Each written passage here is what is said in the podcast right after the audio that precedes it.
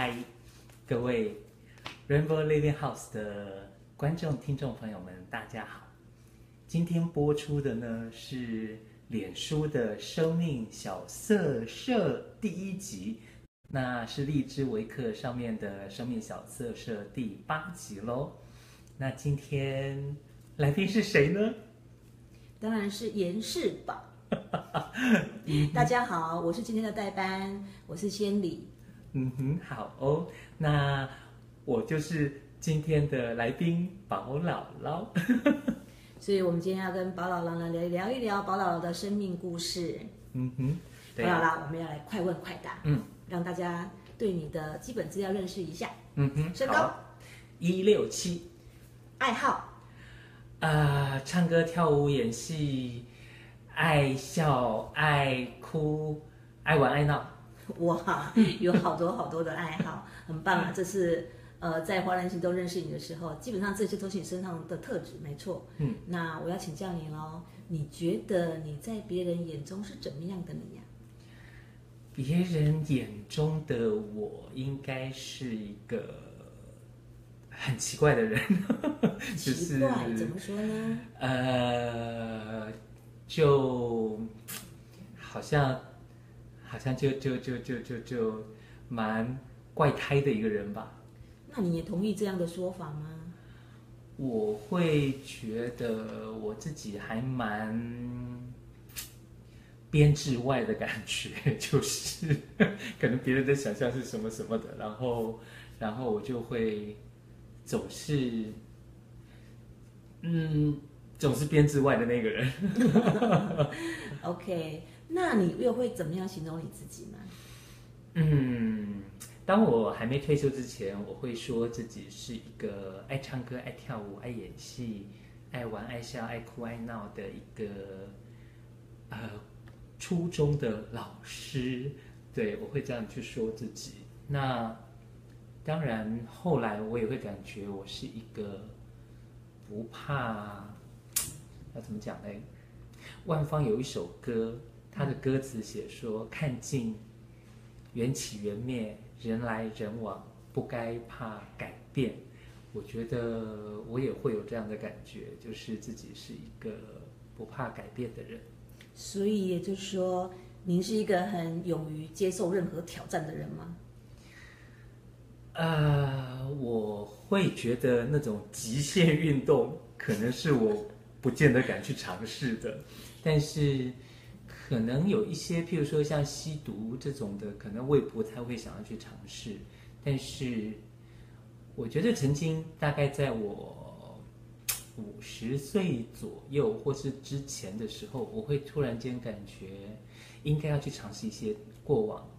不太尝试过的一些事情。所以我曾经有一段时间，我会去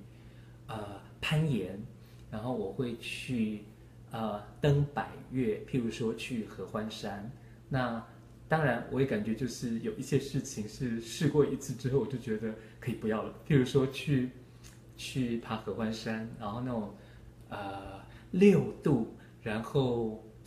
呃，晚上睡觉的时候会会会冷到那个脑袋就是痛醒，然后那那种甚至于走在那种棱线上面的时候，就是这边出太阳。然后另外这边就是给你下冰雹哦，冰雹哦。然后我觉得那个走路是一步一喘的那种经验，我就感觉一次就够了。虽然说那一次可能也摘了两个所谓的两个主峰，两个百岳。嗯，对。那像攀岩这件事情，我也会感觉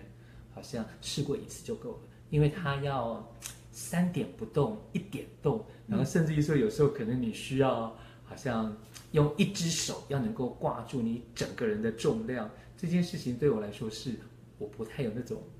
爆发力、持续力的，对，所以我会感觉那个也是一次就够了。但是像溯溪我就很喜欢，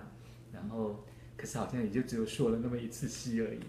哦，所以我们刚刚说的挑战是指在外在活动上的挑战。嗯嗯。那您刚刚讲的是改变，嗯、那改变也许是您。呃，对于很多新的事物啊，或者是对很多新的心理上的改变，是这样吗？嗯嗯嗯，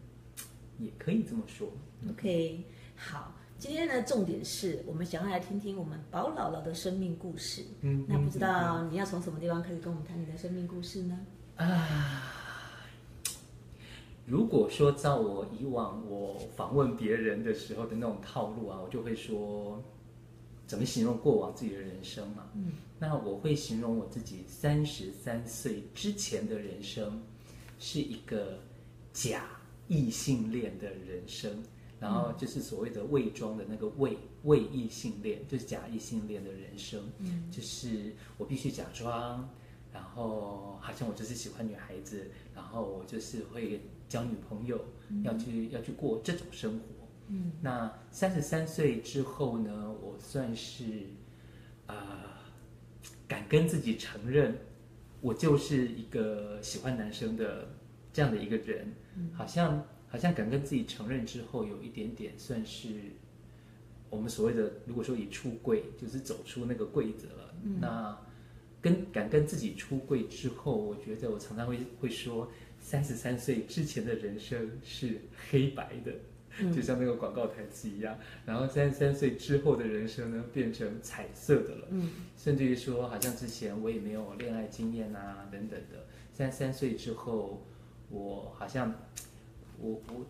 我后来觉得我自己是一个爱情至上的人，所以我常常觉得我的人生里面呢，好像就是爱情摆第一，亲情友情都丢两边的。然后，所以别人说什么见色忘友啊，见呃，就是我我绝对是这种人，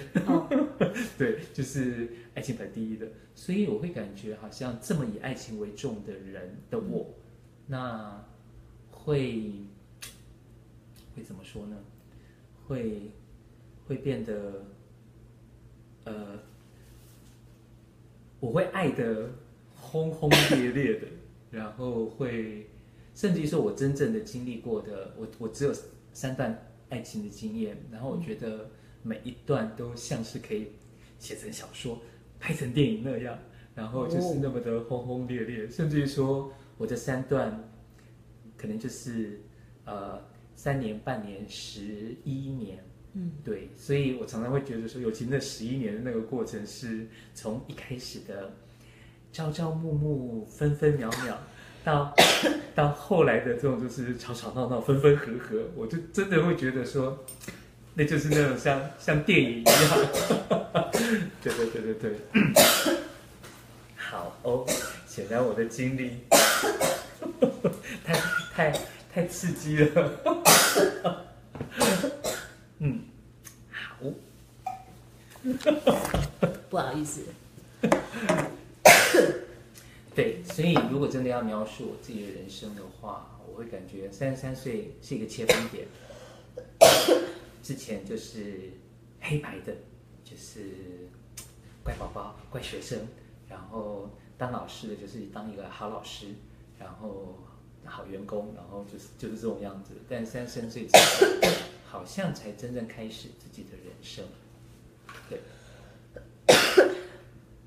对不起，因为我呢感冒了。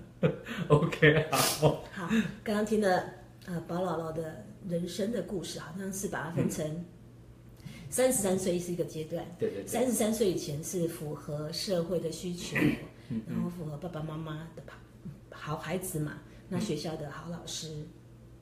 甚至呢是学生心目中的呃，就是呃好的很棒的老师，然后去辅导他们。嗯，可三十三岁之后，你发现了，好像开始发觉自己，然后过得很精彩。嗯，那刚刚你谈到三段感情都那么的轰轰烈烈，嗯，听起来我们更有兴趣了，可不可以再跟我们深入的谈多一点点呢？嗯嗯嗯嗯，我觉得。或许可以聊一聊我刚开始进所谓的圈子。那当然，有些人不喜欢“圈子”这个名词，好像觉得有一个框框架架的东西啊，还是说有一点区隔。但是我自己是对这个“圈子”这个名词，我觉得它没有一个对我来说没有一个负面的感觉。嗯，因为就像我们会讲教育圈啊。然后演艺圈啊，嗯，然后等等等等的哈，就是现在的学习圈啊，对对对，就是一个圈子。所以我对有些人会觉得说要用社群，不要用圈子。嗯，但是就我来说，圈子这些是一个中性词，所以没有那种负面的感觉。那我觉得，我可能跟就就像就像我刚刚形容的，就是我本来是那么爱情至上的一个人，或者说那么渴多么渴求爱情的人。那在之前的话，可能就没有那个那个机会嘛。所以三十三岁之后，或许会有一个阶段，就是好像要赶快找到一个对象，嗯，可以跟他开始一起过着两个人的幸福、快乐、美满的人生，好像就是此生足矣那种感觉，对对对？所以好像会一开始会急着要找到对象，但是又会不知道要在哪里找。对，那当然就是，就是会会会这个部分。嗯，嗯，好。那对于后来你找到了这样爱情，然后也进到这个圈子里头，那这个过程有没有什么让你印象深刻的呢？嗯，我觉得一开始的时候会是那种寻寻觅觅的感觉。那当然，三十三岁的那一年。我还记得是五月参加网络研习，所以那个时候的 BBS，那会看到有同性的版面，嗯，那个时候会突然间，因为我我我会回想到，就是说，其实一般来说，青春期开始，男生爱女生，那我的话就不没有感觉我在爱哪一个女生，嗯，所以反而我会感觉，哎，我怎么好像对。隔壁班的哪个男生啊，然后比较有感觉，所以那个时候会就感觉自己很怪，然后甚至于会以为说，会不会全世界就只有我是这个样子？嗯，对。那后来在高中的时候有看过《孽子》那本小说，白先勇写的那本小说，那当然我才知道说，哦，原来台北市火车站那个所谓的新公园那里也有这样子的人。但是说实话，我也不敢去那个地方啊。那那个时候会觉得说啊，不晓得去了那边啊，会不会发生什么事情啊？然后等等等等的。那事后我自己就觉得很搞笑的，就是其实我不就是希望可以发生些什么，认识人啊，然后找到对象啊等等的。但是以往的我就真的没有那样的机会嘛。然后甚至于说到我三十三岁那一年才开始，我也才比较知道，就是说哦有。有开始出我们男男的这种杂志啊，然后交友啊等等这些的，对。但是在在刚开始要进圈子的时候，我真的不知道要去哪里认识人，然后也不知道，好像好像唯一的管道就是网络，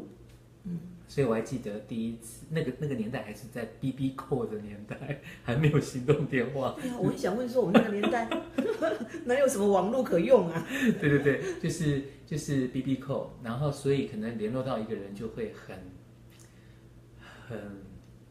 兴奋，就是会又还是很珍惜吗？又期待，然后又会不知道要发生什么事情啊等等的。但是网络的世界。我见过一个人、两个人之后，我就觉得网络的世界真的是太虚拟了。Oh. 就是在那个年代是文字模模式的哦，DOS 的那种 DOS DOS 的那种模式，文字模式哦，还没有 Window 哦，还没有这种这种视窗模式的。那我们会好不容易可以看到对方的照片，但是我真的约了人碰了面，我就会感觉说，怎么？跟照片上的那个人简直就像不是同一个人，所以我会感觉网络的世界是虚拟的，然后是不不真实的。所以到后来，我都会在，我会去找那种实际的，譬如说约吃饭的，有一群人约吃饭的，或者烤肉活动的这种的，我才去参加，然后才去。我我我觉得我是那种就是要看到人，我才知道说到底对这个人有没有感觉。会不会想要跟他交往啊？然后磁场是吗？磁场就是人与人之间的那种磁场，或者是人与人之间那种感觉、印象。是不是对对对对对，就是我真的要看到这个人，我才知道说我会我我会不会对他有感觉，对他有什么样的感觉等等这一些的。对，所以听宝姥姥这么说，好像你印象最深刻的事情是在怎么样去找到你要的这样的对象的这个过程。嗯，让你非让在那个时代嘛，哈，我觉得我们那个时代真的不像现在，可以在网络上有很多的讯息。对对对对对。那可不可以再请包来的多聊一些说？在这段时间啊，为什么就是在你寻寻觅觅这段时间里，到现在，以我对你的认识嘛，哈，这段时间，我觉得你现在很安于，就是你现在很快乐的一个人，这样在走在你自己的人生路上，嗯，嗯，这样的心情是什么呢？我觉得一开始前面，当然在爱情的爱情，我们有时候说在情海浮沉啊等等的，然后在红尘当中打滚，嗯，那。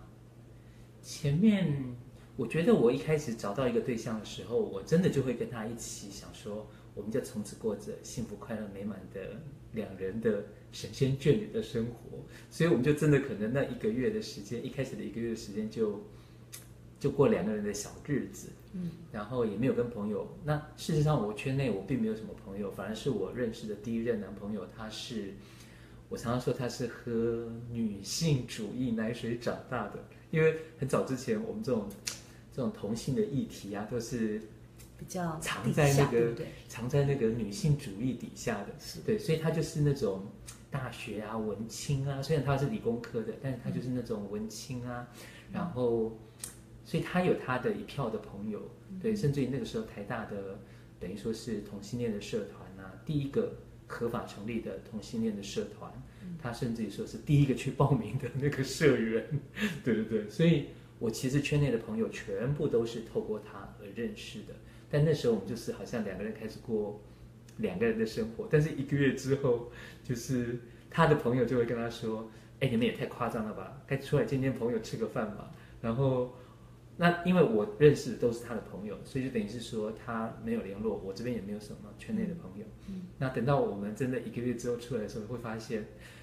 好像世界都变了，然后谁谁谁本来跟谁谁谁在一起的，好像又换人了，好像又结束了，等等等等的。所以后来我们也慢慢觉得，好像不应该过那种两个人的小日子。对，那当然也因为我后来可能跟跟他在一起一年半之后，我们有分手啊、复合啊，那也也因为这些过程当中，我成立了所谓的教师同盟。说起来很搞笑，就是。嗯我认识他的时候，他是大学生，我已经是老师了嘛。那有时候我们有时候会吵架或干嘛什么什么的，然后他也会讲说：“你呀、啊，你这种当老师的，你就应该去找一个同样跟你一样是当老师的，因为你们的作息时间才会一样，才不会说那个啊、呃，一般人就是可能那八点要上班啊，然后你们七点就要到学校，啊，你们四五点就没事了，然后人家可能要六七点，然后八点还下不了班，然后你们还有寒暑假，然后谁谁像你们这样子？”所以我那时候也很好笑，就是我们一在一起一年半之后分手，我就想到他说的这个，我就在网络上面说，同样是老师的，我们来聚一聚，就聚了一次之后就说，那下个月再聚一次，然后第二个月聚了之后就就说，嗯，那就再聚一次，然后等到第三次的时候就觉得，我们来成立成一个社团好了，所以就开始有了教师同盟，对对对，所以我也觉得这些都是蛮好玩的。那当然后来也因为圈内有。发生青少年他们会自杀啊等等的这些事情，所以我们我们后来就是教师同盟跟另外的三个团体就成立了同台湾的同志咨询热线。所以我觉得我就像我刚刚讲的，网络是虚幻的，我都走那种实体路线的那种社团啊等等的。所以到后来又是像热线这样子的那种比较怎么说？像张老师生命线这样子的一个社团，然后好像做的事情都是在在自助助人的那种社团当中，对，所以好像我越来越不会觉得是要过两个人的小日子，对。那当然我说过我的第三段是十一年，是，然后那个过程实在是非常的，就是我可以跟一个人在一起的时候。在一起三个月，其实好像是已经在一起三年了，嗯，因为我是可以就是这样子那种，呃，应该说我是那种居家型的，我喜欢就是两个人就是住在一起，所以那个磨合啊等等等等的，然后会变得可能也会有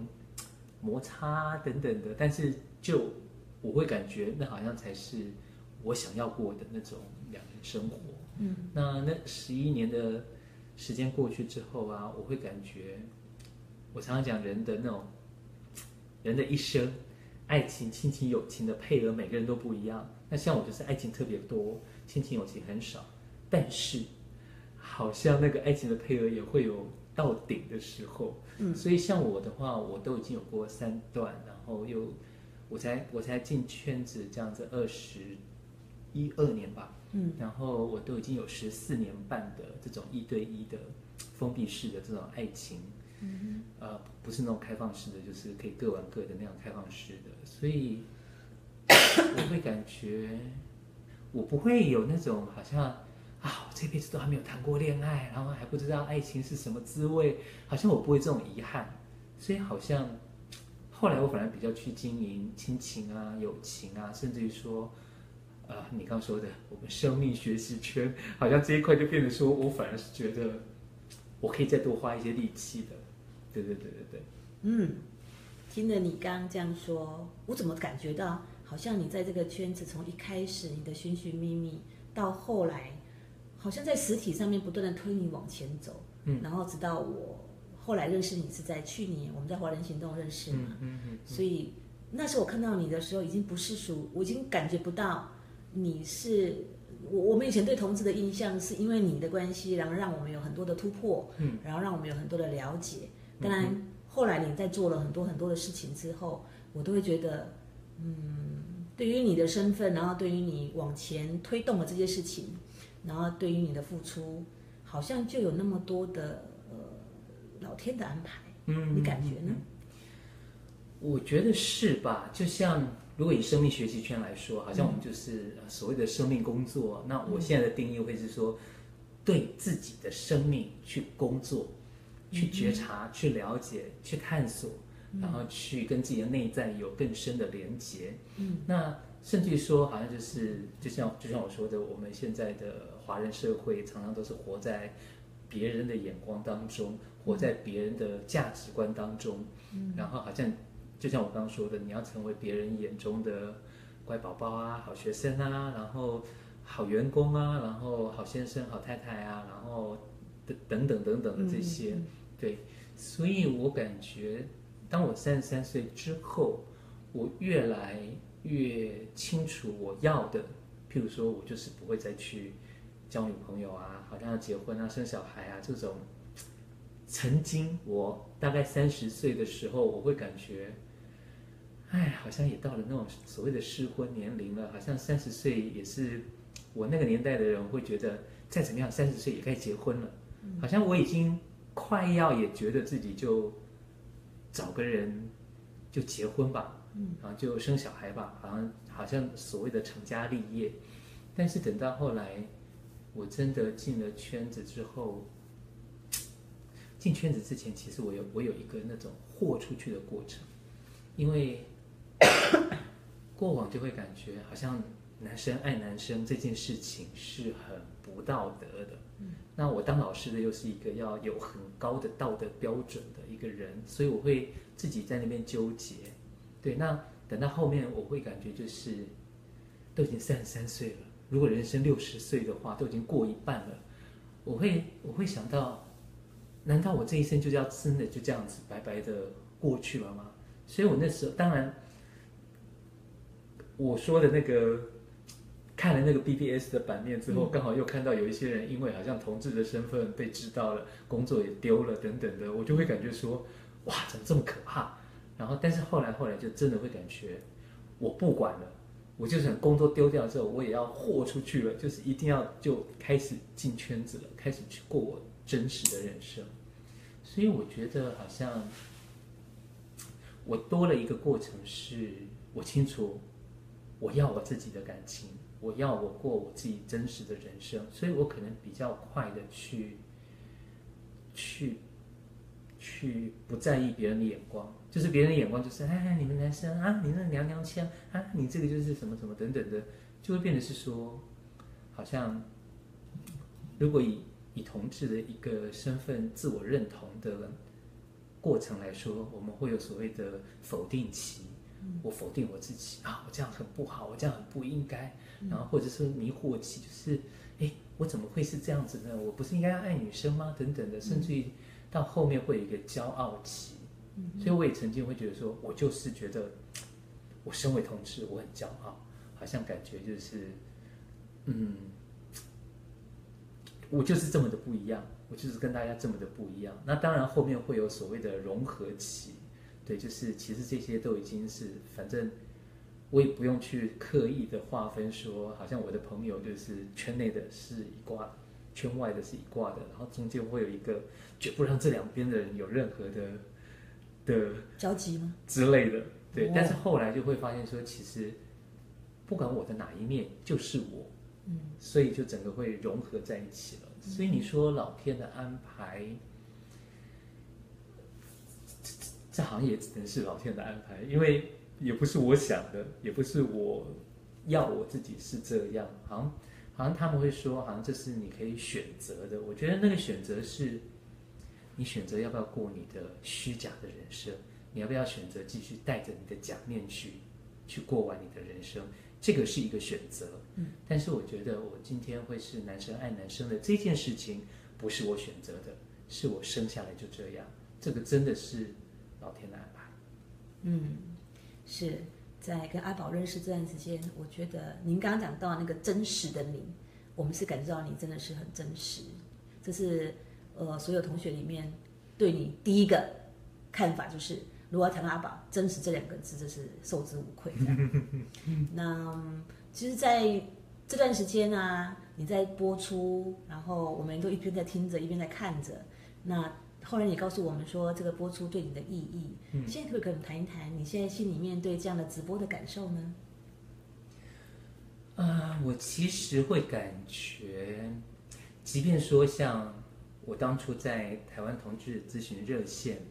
我们在培训志工的时候是花了三个月、半年的时间。那当然也有所谓的第一阶段、第二阶段。第一阶段的时候就是有每周一次、两次的讲座，讲座让你去快速的认识同性恋的这个社群，然后包括一些次文化啊等等的。那第二阶段的话，其实就是我们所谓的那个呃一个封闭式的一个团体。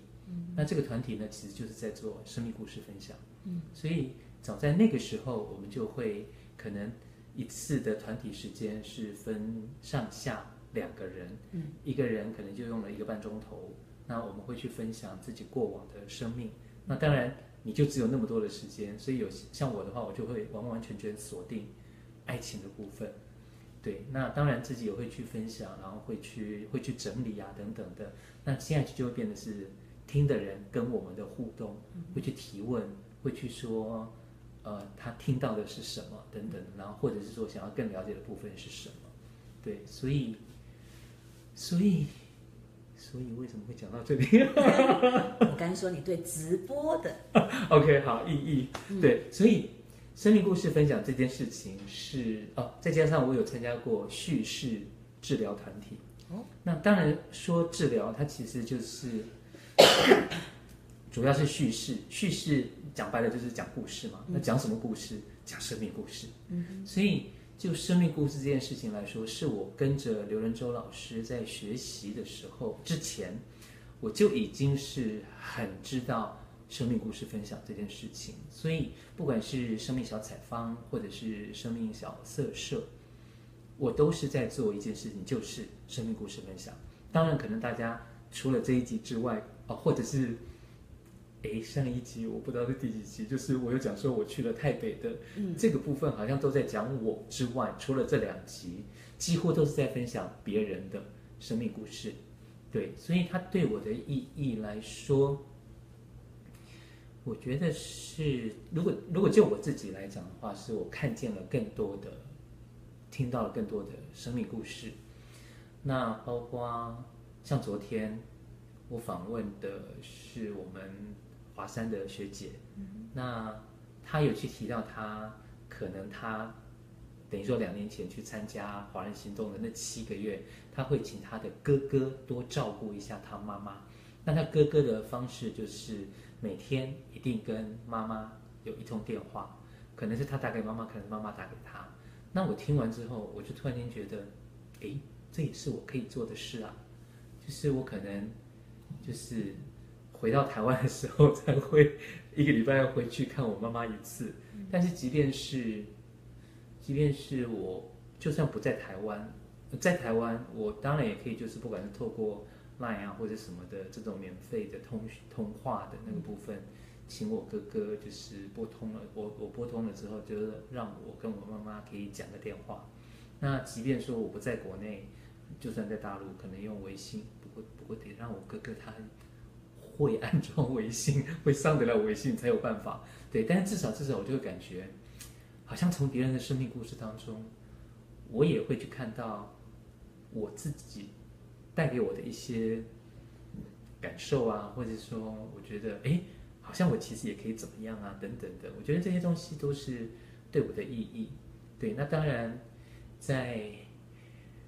十二月八号开始，我到了厦门去，飞了南京，等等等等的这一堆。那我会在别人的那个当中，譬如说，我也看到，呃，某个伙伴他的孤独；譬如说，我会看到某个伙伴，他好像一定要先问我，就是你跨年怎么过的？然后你对出柜这件事情，你有出柜吗？然后你等等等等的，我会去看到不同的人。好像他的个性也好，好像，好像让我去更了解生命，就变得是我常常讲说，华人行动七个月像在天上，一天到晚跟内在连接，跟上天连接，等到结束就是七个月结束之后就回到人间，但是我常常是过往可能就太有自己了，所以我就只有自己的人间，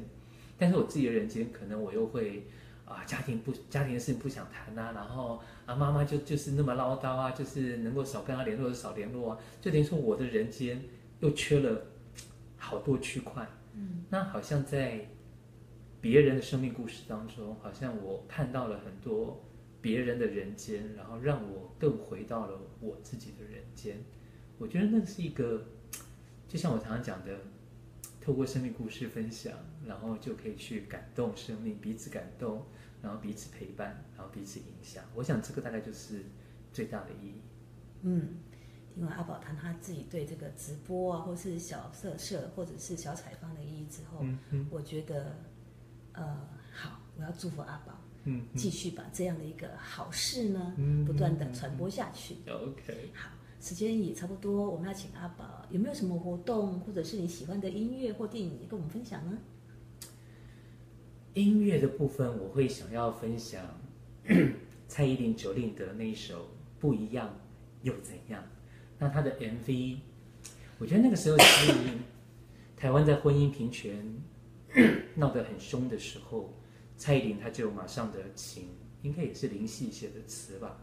马上就做了这首歌，他也请了林心如跟他一起拍，还请了归亚蕾。我们常说他是我们的同志教母，对对对，就是那个故事其实是蛮悲惨的，就是明明是 相爱的恋人，可能在一起也生活很久了，都已经到了嗯五六十、七老八十，可能有一个人要先走了，但是在现在等于说是还没有。对我们来说是还没有一个法律的保障的这种情况之下，即便是我们就已经是最亲的家人了，可是我们没有合法的身份，所以就变成是说，即便他病重了，我不能替他签同意书，然后甚至于说，我们可能都已经是一起买房子了，居住在一起可能几十年了，但是在法律上来说，我们是两个完全不认识的陌生人，嗯，我们可能本来共有的所有的财产。然后都会变得就是不是我的，然后可能这些都跟我无关了，所以甚至于说那个剧情当中就会是已经病重了，但是找不到人签，然后好不容易终于找到那种不不知道那个亲戚是亲戚是多久没联络的，终于来了之后也来不及了，对，所以会感觉不应该让这种悲剧再继续发生下去。所以这是我会想到的一首歌。那如果是电影的话，我会觉得是《为芭比祈祷》。对，这部电影讲的是芭比后来因为宗教的关系，然后妈妈也不能接受她同志的身份，所以后来她也就 自杀。那但是她的妈妈后来也去了解说，为什么她的孩子。甚至于他去见这个芭比的，呃，可能就是在宗教上面的传道人啊，等等的啊，然后他们同样去解，妈妈就会问说，为什么同一部圣经，我读到的跟你读到的就是不一样呢？好像那解释就是不一样呢。那当然，经过这些过程之后，芭比的妈妈她会变得很替同志去争取权益，是甚至于说游行，他也就走在。我们所谓的同志父母团体 P-FLAG 的那个那个过那个那队伍当中，对，所以所以我会感觉说这部电影也是我会想要介绍给大家的。那如果说活动的话，我会想要就是呃，生命小采访要找到人可以接受访问是比较容易的。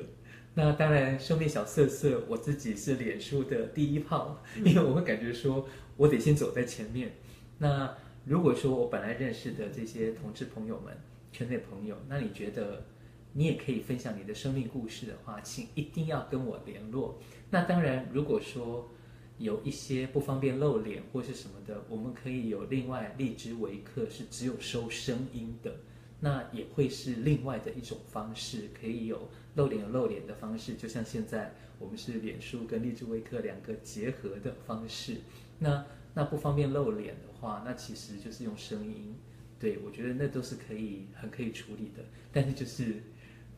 如果你愿意分享自己的生命故事的话，请一定要跟我联络。然后，即便我们可能不在同一个地点，那其实荔枝维客都是有办法处理的。那即便是像脸书，现在也很方便，不一定要两个人都在的情况之下才能够做这样的直播。对，所以这就是我觉得。我不，我我不是要找更多的人来听、来收看、来收听，而是生命小色色的部分，我会蛮需要，就是有人愿意分享他在同志这个部分的生命故事。对，就是嗯。OK，其实在这个圈子，同志圈到目前为止，台湾呃，就是平权也过了，所以别人说你们可以结婚了。好，你你有没有什么呃想要跟大家分享一段话？尤其是你上次跟我们提说，你希望在呃，就是什么情况下你可以结婚的这样的一个话题，我觉得其实我听起来是很开心的。你有什么话给我们同的听众或观众的吗？其实，在因为我们台湾等于说是申请释宪嘛，就是宪法，然后解释宪法解释，那所以在一七年的五月二十四号算是已经释宪通过了。所以是在一九年的五月二十四号这一天，就算不管你是修民法或者是修专法等等等等的，你就算完全都没有动那个法律，也都视同通过了。嗯，所以就会变成说，从一九年的五月二十四号，那就会是视同通过，视同就是合法了。嗯，所以在那一刻起，就变成说我们就是有合法的结婚权。是，那当然那个时候我会说，我们要在五月二十四号之前找到另一半，然后可以去办结婚啊等等的。对，那但是我会想要分享的，其实还是会希望大家可以更认识自己，然后可以更爱自己。对，那当然也要活出全新的自己。好。我们今天声音呃时间差不多，那感谢我们的保罗今天第一炮跟我们分享他的生命故事，欢迎你跟我们联络哦。好，拜拜，拜拜。